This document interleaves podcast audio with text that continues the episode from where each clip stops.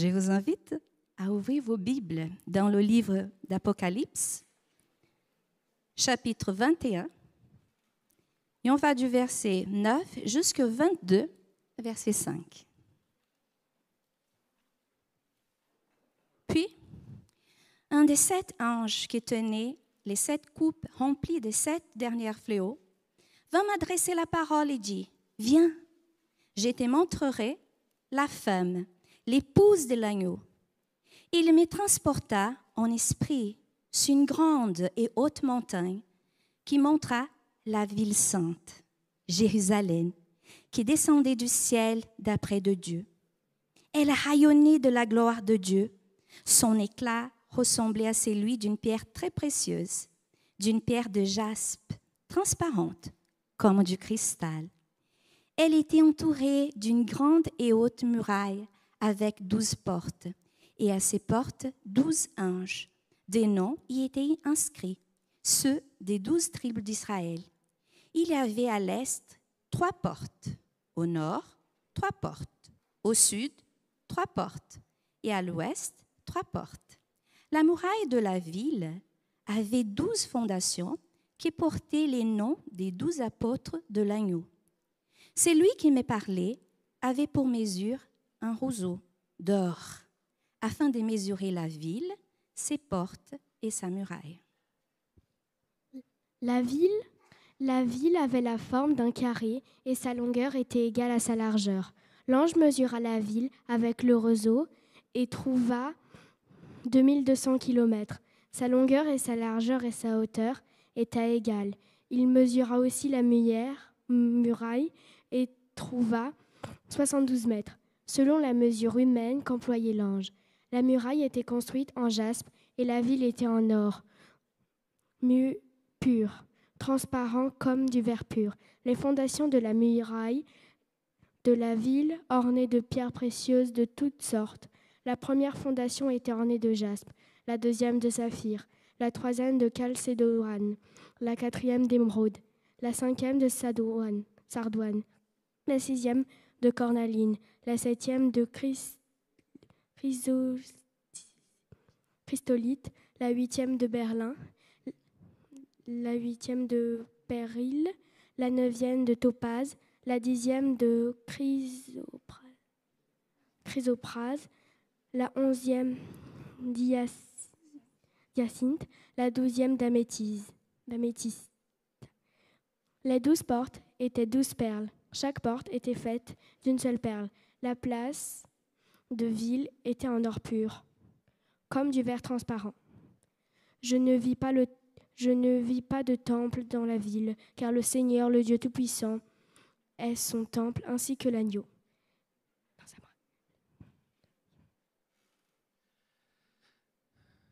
La ville n'a besoin ni du soleil ni de la lune pour l'éclairer, car la gloire de Dieu l'éclaire et l'agneau est son flambeau. Les nations marcheront à sa lumière, et les rois de la terre y apporteront leur gloire. Ses portes ne seront pas fermées de toute la journée, car il n'y aura plus de nuit. On y apportera la gloire et l'honneur des nations. Il n'entrera chez elles rien de souillé, ni personne qui se livre à des pratiques abominables et aux mensonges. Il n'entrera que ceux qui sont inscrits dans le livre de vie de l'agneau. Puis il me montra le fleuve d'eau de la vie, limpide comme du cristal, qui sortait du trône de Dieu et de l'agneau. Au milieu de la place de la ville et entre les deux bras du fleuve se trouvait l'arbre de vie qui produit douze récoltes. Il donne son fruit chaque mois et ses feuilles servent à la guérison des nations. Il n'y aura plus de malédiction. Le trône de Dieu et de l'agneau sera dans la ville ses serviteurs lui rendront un culte. Ils verront son visage et son nom sera sur leur front. Il n'y aura plus de nuit et ils n'auront besoin ni de lumière d'une lampe, ni de celle du soleil, parce que le Seigneur Dieu les éclairera et ils régneront au siècle des siècles. Amen.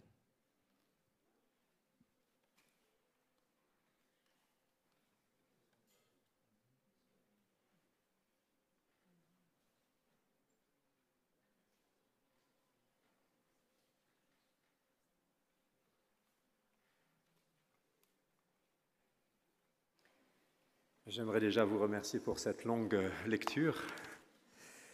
C'est Le titre de la prédication, c'est Lève-toi, sois éclairé. C'est tiré de Ésaïe 60. Euh, Et en fait, dans Ésaïe 60, c'est, euh, on nous parle de la Jérusalem messianique.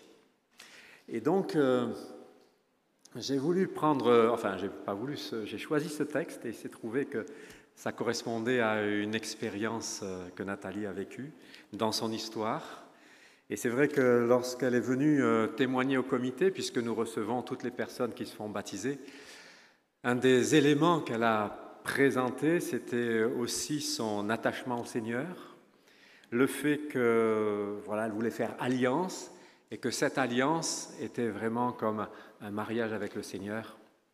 Et c'est pour ça que vous avez entendu un certain nombre de chants ce matin qui parlent de cet amour de Dieu pour chacun d'entre nous.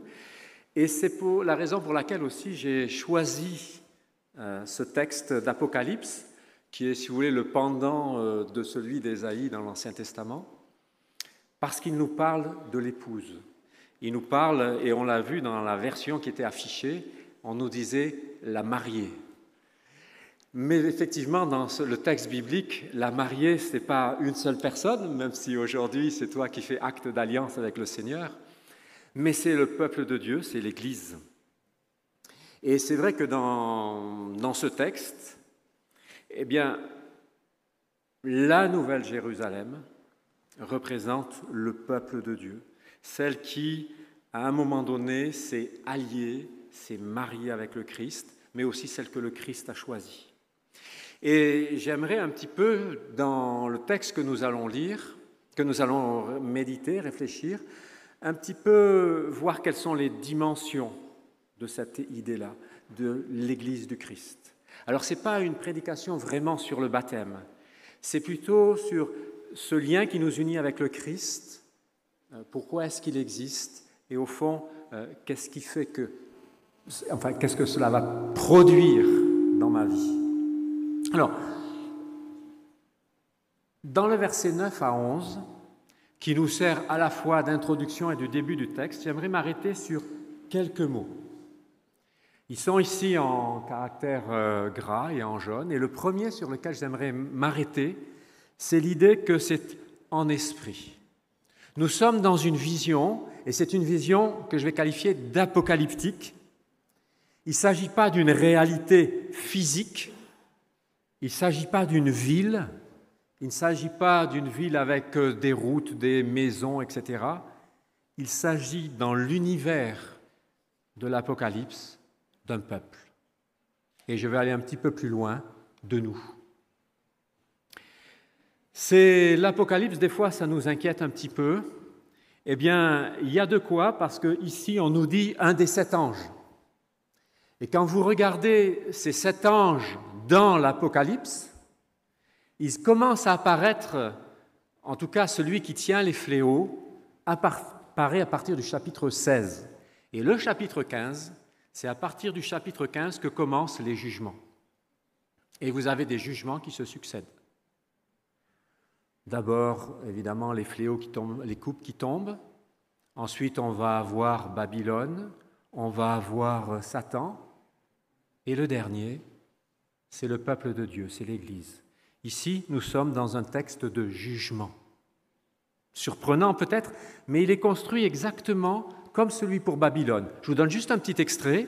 Si vous prenez Apocalypse 17, au verset 1 et 3, qui annonce la destruction de Babylone, le jugement de Babylone, voici ce que dit le texte. Puis un des sept anges qui tenait les sept coupes vint, et il m'adressa la parole en disant, Viens, je te montrerai le jugement de la grande prostituée qui est assise sur les grandes eaux. Et il me transportant au verset 3, et il me transporta en esprit dans un désert. Si vous lisez ce qui est dit pour la nouvelle Jérusalem, c'est la même chose. Un des sept anges qui tenait les sept coupes remplies des sept fléaux derniers vint. Il m'adressa la parole en disant Viens, je te montrerai, non pas la prostituée, mais cette fois-ci l'épouse, la mariée, la femme de l'agneau. Et il me transporta en esprit, non pas dans un désert, mais sur une grande montagne. Dans ce texte est là pour nous dire qu'il y a un, jugement. et que c'est le jugement du peuple de Dieu. Alors ça va nous obliger à regarder les choses un petit peu différemment de ce que nous avons l'habitude de faire.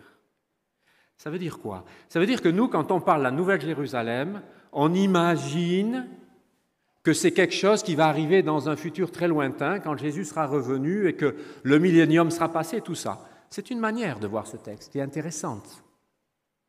Mais si vous imaginez que le texte est en train de nous dire qu'il juge l'Église comme il a jugé Babylone, ça veut dire que cette description de l'Église, c'est la manière dont Dieu, Jésus, la voit. C'est la manière dont il la voit à travers l'histoire. Comme il a vu Babylone à travers l'histoire, là il voit son peuple à travers l'histoire. Et ça va être intéressant de voir et de comprendre comment Dieu nous voit, comment Dieu nous regarde. Et comment ce regard sur moi, sur chacun d'entre nous, va faire de nous des êtres différents. Et évidemment, l'élément clé, c'est que ce jugement, c'est le jugement de l'épouse, de la femme de l'agneau. Et vous connaissez déjà la fin, c'est un jugement magnifique. Vous n'avez qu'à lire, alors c'est vrai que euh, pour Annabelle c'était un petit peu dur de lire toutes ces pierres précieuses, mais vous, avez remarqué dans ce texte quelle effusion de, richesse, de l'or, des pierres précieuses à foison, des perles immenses. Et déjà, rien qu'en utilisant ces mots, vous voyez le regard que Christ porte sur chacun d'entre nous. Alors on va y revenir, on va aborder un petit peu plus le texte, mais vous imaginez le regard de l'époux sur son épouse et combien il veut la parer de bijoux. Alors je sais que ce n'est pas dans nos traditions, mais c'est quand même ça que le texte dit. Alors ce texte euh, qui nous a été lu va être globalement en deux parties. Une première partie qui va être une description de cette ville. Et dans cette description, on va essayer d'y discerner tout l'amour que Dieu a pour nous. Et dans la deuxième partie, ce n'est plus une description de la ville, mais ce sera une description qui va nous permettre de voir ce que nous, en tant qu'enfants de Dieu, vivant sur cette terre, sommes en droit de faire parce que nous appartenons à ce peuple, parce que nous sommes la femme du Christ. Alors, la première partie, euh, globalement, ça va du verset 9 jusqu'au verset 22, et c'est une espèce de structure concentrique. Alors, je le mets comme ça pour nous aider à, mieux suivre, pour que ce soit plus simple, parce que quand vous lisez le texte, quand même, c'est un petit peu compliqué, on voit des perles, on voit plein de choses de tous les côtés, et on ne sait pas trop comment l'organiser. Alors je voulais un petit peu organiser pour vous, même si on peut négocier sur cette organisation, mais l'intérêt d'une structure concentrique, comme vous l'avez sous les yeux, eh bien c'est que ça construit le texte, et globalement, une structure concentrique, vous avez le cœur, le milieu du texte, qui dit l'essentiel de la pensée.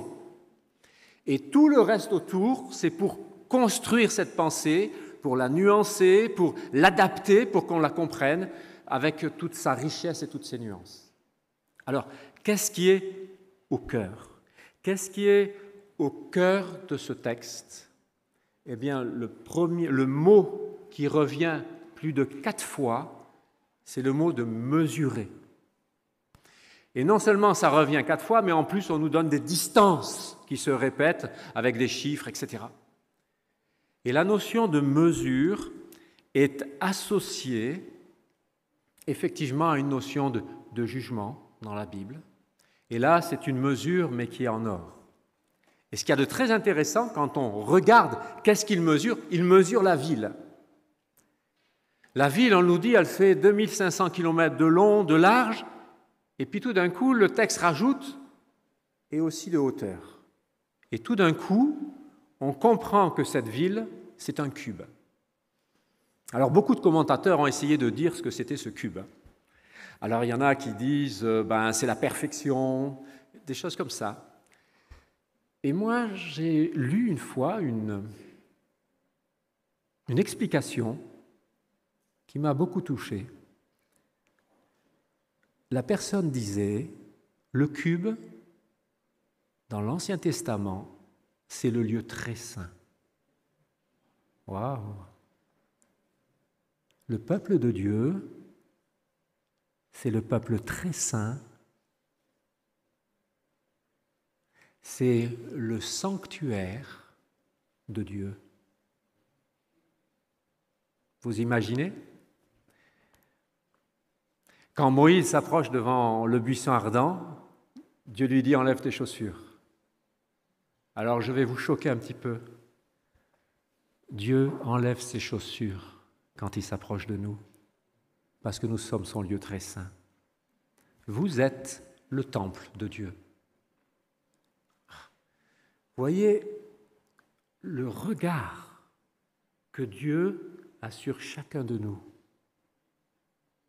Nous sommes le lieu très saint pour lui. Et c'est vrai que quand on parle de couple, quand je fais des préparations au mariage, j'explique qu'à un moment donné, la cellule, le couple que forment ces deux personnes, c'est une telle intimité que personne n'a le droit de rentrer dedans, parce que ça leur appartient. C'est quelque chose d'intime, de profond. C'est leur lieu très saint. Et c'est la relation que Dieu veut avec nous. Et peut-être, pour vous un petit peu vous titiller un petit peu plus, vous regardez à droite, vous regardez à gauche, et vous voyez le lieu très saint. Ça aussi, vous voyez que ça a des implications. Est-ce que dans mon couple, dans les personnes que je regarde autour, je vois ces personnes comme étant la personne que Dieu chérit le plus sur cette terre? Alors on est nombreux, puisque, vous voyez, mais j'aimerais juste que vous captiez cette dimension-là que Dieu veut nous donner dans ce texte. Et c'est vrai que vous voyez, moi, je suis toujours frappé dans, l'Église, c'est qu'on se compare à la Odyssée. C'est intéressant, mais, j'ai un peu de mal avec ça parfois. Parce que, en fait, la Odyssée, c'est un comportement. Ce n'est pas notre nature. Notre nature, c'est d'être le lieu très saint de Dieu. Malheur à nous si nous sommes effectivement, euh, nous nous comportons comme la Odyssée. Mais ce n'est pas notre nature.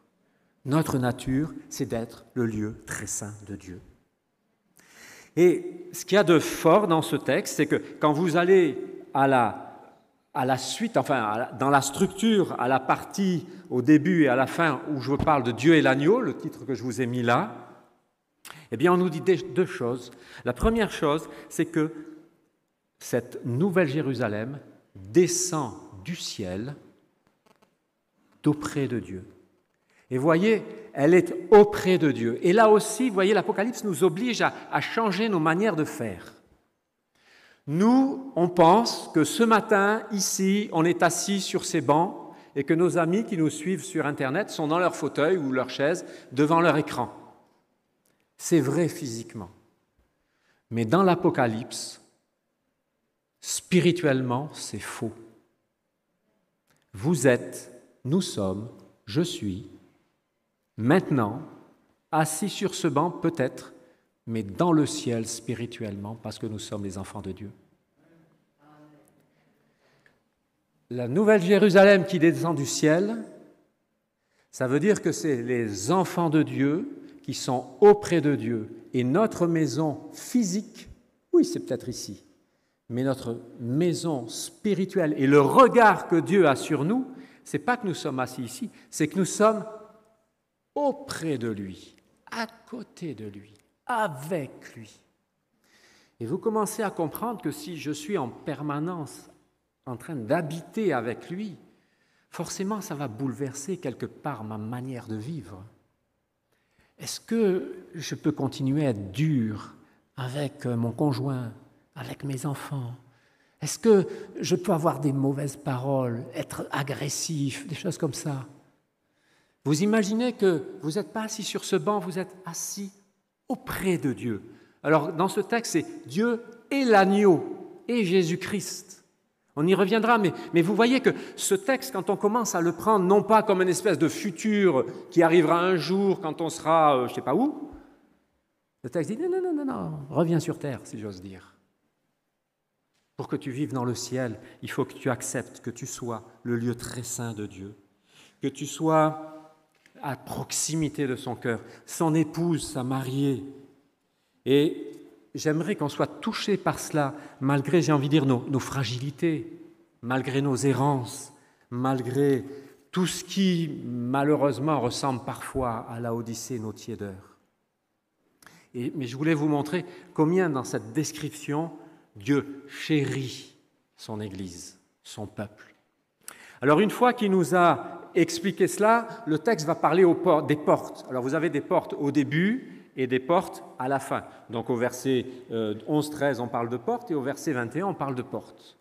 Dans les versets 11-13, ce qu'on nous dit, c'est qu'il vient des douze tribus. On va nous expliquer d'où vient ce peuple. Les douze tribus, ben, c'est les enfants des patriarches, c'est les enfants d'Abraham. Et eux, ils sont présentés comme purs dans ce texte, transparents. Et d'ailleurs, c'est très intéressant quand on nous précise les perles au verset 21, euh, euh, on nous dit que la porte est une seule perle. Alors bon, si vous imaginez qu'une perle vient d'une huître, je vous laisse imaginer l'huître. Mais la question, c'est pourquoi le texte nous dit que c'est d'une seule perle Parce que la notion de pureté dans la Bible, c'est toujours une notion d'entièreté. On est pur quand on est entièrement au Seigneur, quand notre cœur est entièrement au Seigneur. Et c'est ce que Dieu aimait dans David, son entièreté. Mais vous remarquez que des fois, il a fait des bêtises. Mais c'est une immense perle parce qu'il est entièrement au Seigneur. Et le Seigneur voit notre engagement, notre désir de lui appartenir totalement comme une perle immense, un cadeau immense. Alors je sais que des fois les, petites filles, elles, rêvent à avoir des perles, peut-être euh, les grandes aussi, mais ça c'est autre chose. Et là, vous imaginez, ce n'est pas une petite, c'est une énorme. Et c'est le regard que Dieu porte sur ses enfants pour les enfants d'Abraham. Et puis le deuxième élément sur lequel il s'appuie pour expliquer de quoi est constitué ce peuple, des douze apôtres. Des douze apôtres. Et là, c'est très intéressant, au lieu de parler d'une seule grosse pierre, le texte dit il y a toute espèce de pierres précieuses. Et j'aime aussi ce détail-là. Qu'est-ce qu'il veut dire? Mes amis, regardez-nous, regardons-nous. Ici, si je regarde dans cette salle, je suis quasiment sûr qu'il y a des gens qui viennent de l'Asie, des Amériques, de l'Afrique, de l'Europe, toute espèce de pierres précieuses, de tous les coins du monde, toutes différentes. Et les apôtres ont donné naissance à un peuple de partout. Et ce qu'il y a de très intéressant, c'est que chacun d'entre nous, quelle que soit, j'ai envie de dire, la, mine dont vous venez, qu'elle soit en Australie ou ailleurs, c'est quand même une pierre précieuse aux yeux de Dieu. Dieu nous considère chacun comme une pierre précieuse. Et c'est encore une fois une image, j'ai envie de dire, magnifique. Vous avez d'un côté quelque chose qui décrit comment Dieu nous aime, et ensuite vous avez un texte qui décrit comment nous sommes. Alors une fois que l'on a fait ça, le texte ne s'arrête pas là. Il continue. Et là, il va nous expliquer, au fond, quel est notre rôle. À partir du moment où, nous sommes dans le cœur de Dieu, euh, on sert à quoi? Et c'est un petit peu ça que ce texte va venir. Alors, je vous ai remis encore une espèce de structure concentrique, parce que je trouve que ça aide vraiment à, lire le texte. Et au cœur, au cœur de cette deuxième partie qui va du chapitre 21, verset 23 jusqu'à 22, 5, ce qui est au cœur, donc le centre, c'est l'arbre de vie. Et que fait cet arbre de vie? Il fait deux choses. Il donne de la nourriture et il donne la guérison. Et le texte précise, quand il donne la nourriture, qu'il le donne dans toutes les saisons, tous les mois. Et ça fait penser vraiment, quand Jésus, à un moment donné, arrive près d'un figuier, il voit qu'il n'y a pas de figues, il le maudit. Et le texte précise dans les évangiles, ce n'était pas la saison des figues. Ici, il n'y a plus de saison. L'arbre porte du fruit chaque mois mes amis, Le Seigneur attend qu'on porte du fruit pour nourrir, pour nourrir. Et le texte va dire la guérison de qui? De vous et de moi? Non, des nations. Puisque nous sommes le cœur de Dieu, quand Jésus est venu, il a nourri les foules et il a guéri. Alors nous, on pense toujours physique, et je pense que Dieu intervient dans ce domaine-là, mais je pense aussi spirituel. Et le cœur de notre mission, c'est de vivre sur cette terre ce que Jésus a vécu avec les apôtres quand il était là, avec le, le peuple. C'est quoi? C'est donner à manger, c'est nourrir, c'est guérir, faire du bien. Allez, dans l'Ancien Testament, on dirait être une bénédiction. Mais vous vous souvenez, c'est ce que Dieu a dit à Abraham. Sois une bénédiction pour tous les peuples. Et ce texte nous invite donc d'abord à être une bénédiction pour les nations. Et bien sûr aussi pour ceux qui nous entourent, hein, pas simplement pour les nations, mais aussi pour ceux qui sont proches, qui croient en Dieu aussi. Et le texte va, après avoir centré là-dessus, il va nous expliquer dans quel cadre. Et le texte, c'est, quand vous regardez les versets 23 à 25 et 3 et 4 du chapitre 22, un des mots qui se répète, c'est une notion de lumière. Il marche à sa lumière. Il n'y a plus ni jour ni nuit. C'est voilà. Et vous comprenez ce que ça veut dire sur le plan imagé, marcher à la lumière du Christ. Ceux qui nourrissent, ceux qui guérissent, c'est ceux qui marchent à la lumière du Christ. Et non seulement ils marchent, mais le texte dit qu'ils qui rendent un culte à Dieu, bien sûr, mais aussi qu'il règne. Quel genre de règne? Si nous sommes assis auprès de Dieu, ça peut être que le même règne que celui du Christ, de bonté, d'amour, de compréhension. On n'est pas dans une dictature, on n'est pas dans quelque chose d'oppressant ou d'écrasant. L'enfant de Dieu qui règne à la lumière du Christ va vivre comme le Christ a vécu. Et qui sont ces gens-là? Bien encore une fois, le texte dit dans les versets 27, ce sont les gens qui sont inscrits dans le livre de vie, c'est vous et moi. C'est ce que nous sommes. Vous voyez, à partir du moment où on est cela, qu'on est assis avec Dieu, qu'on est dans le lieu très saint, le texte dit des fleuves d'eau de la vie. Ça va couler et Jésus a dit la même chose dans l'évangile de, Jean. Des fleuves d'eau vive vont couler. Et en fait, vous voyez, ce n'est qu'une conséquence du fait que je suis le lieu très saint, là où Dieu habite. Et c'est à partir de là que l'on peut, dans ce texte-là, voir le visage de Dieu. C'est exceptionnel. Voyez cette description qui est faite dans ce texte de l'Apocalypse. Alors voilà, être épouse du Christ, c'est refléter l'amour du Christ qu'il a pour moi auprès des gens qui m'entourent. Ah, le défi n'est pas simple, mais je voudrais rappeler que dans ce texte, c'est un jugement de Dieu et que c'est comme ça que Dieu nous voit. Et vous savez, quand il nous voit comme ça, c'est parce que c'est son désir. Quand on est amoureux, à la personne en face, c'est la plus belle du monde. C'est la plus magnifique. Est-ce qu'elle n'a pas des défauts Peut-être? Mais c'est la plus belle. Nous sommes la plus belle. Et donc, puisque nous sommes à cette lumière du Christ, reflétons-la pour que le monde aujourd'hui puisse la voir. Après le millénium, ça sera trop tard. Quel intérêt?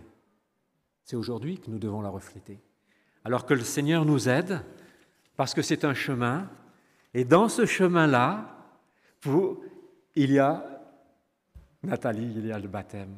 C'est une partie, un, comment dire, une marque qui dit, voilà, aujourd'hui, je veux publiquement le dire. Alors que le Seigneur te bénisse, mais aussi que le Seigneur nous bénisse, parce que, que nous puissions et que ce soit notre prière, ressembler de tout notre cœur à l'image que le Seigneur a de nous. Amen.